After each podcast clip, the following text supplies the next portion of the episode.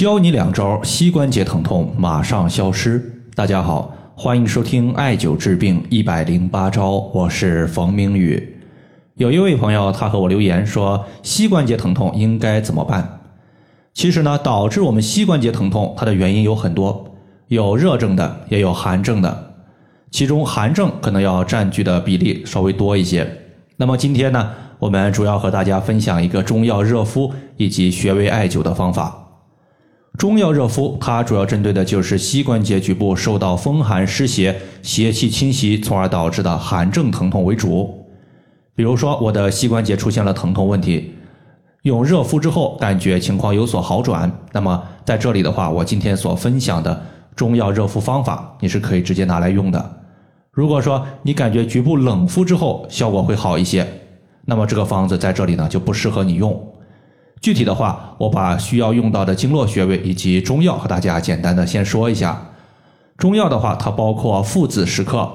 川乌十克、草乌十克、威灵仙三十克、川芎十克、花椒十五克、透骨草十五克、生筋草十五克以及红花十克。穴位的话，我们重点会用到四个穴位，包括阿是穴、手三里穴、膝眼穴以及足三里穴。在这里呢，咱们先说一下中药的情况。上述的中药，我们把从中药店买回来之后，直接让药店打成粉。回家之后，我们加二两五十度以上的高度白酒，然后混合均匀，然后放入一个棉布袋中，放到我们的笼屉之上进行蒸。然后的话，把它蒸了一段时间之后，比如说蒸了五到十分钟，温度呢已经很高了，这个时候把布袋拿出来。用皮肤接触一下，看看烫不烫。如果不烫了，不能说不烫，只能说是不烫，温度适宜了。这个时候呢，把它包裹在我们膝关节的疼痛部位上面进行热敷就可以了。上述的中药呢，我们可以单次热敷三十分钟左右，连续使用两到三天。建议呢，如果是冬天，大家可以连续用三天；如果是夏天，尽量的话两天之内把它用完，因为你存放的时间太久，里面容易出现发酵变质的情况。所以说，用的时间太久肯定是不行的。除了上述的加热方法之外呢，我们还有一个加热方法，就是把药粉和白酒混合均匀之后，贴敷在我们膝关节的疼痛部位，用纱布进行固定。然后的话，我们取四厘米的石墨艾条，针对局部进行加热，艾灸三十分钟到一个小时。这样做的好处是什么呢？就是既有我们中药的一个药性渗透，又可以得到。艾条它的一个热力的渗透，属于是一举两得。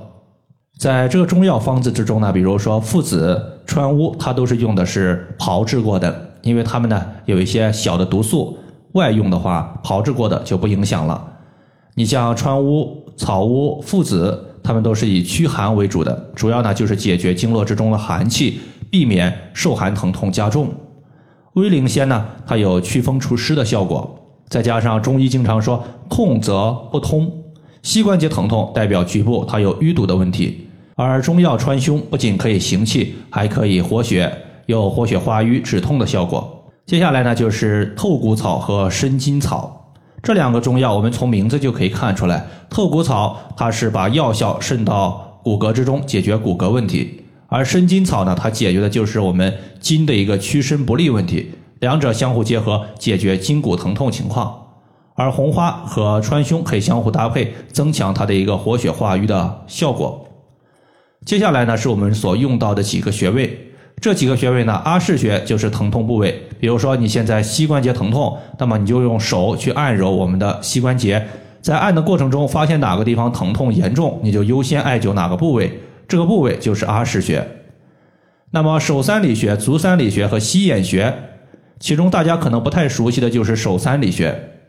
这个穴位是我们手臂上肢的一个穴位，在肘横纹外侧曲池下两寸，也就是当我们曲肘成四十五度的时候，在肘横纹外侧端，它是我们的曲池穴，曲池穴往下两寸，它就是手三里穴的一个所在。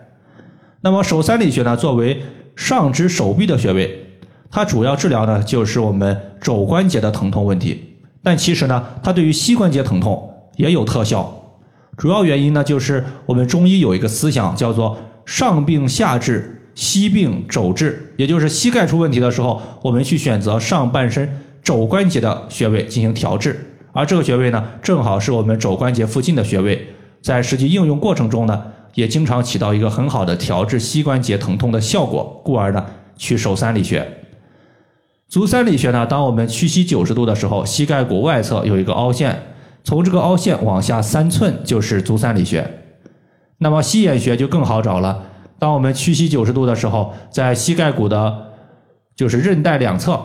左侧有一个，右侧有一个。内侧的叫做内膝眼，外侧的叫做外膝眼。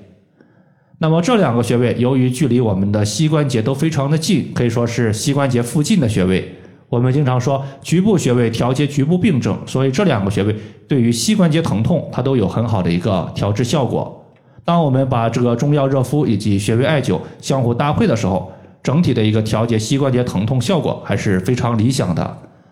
以上就是我们今天所要分享的主要内容。如果大家还有所不明白的，可以关注我的公众账号“冯明宇艾灸”，姓冯的冯，名字的名，下雨的雨。感谢大家的收听，我们下期节目再见。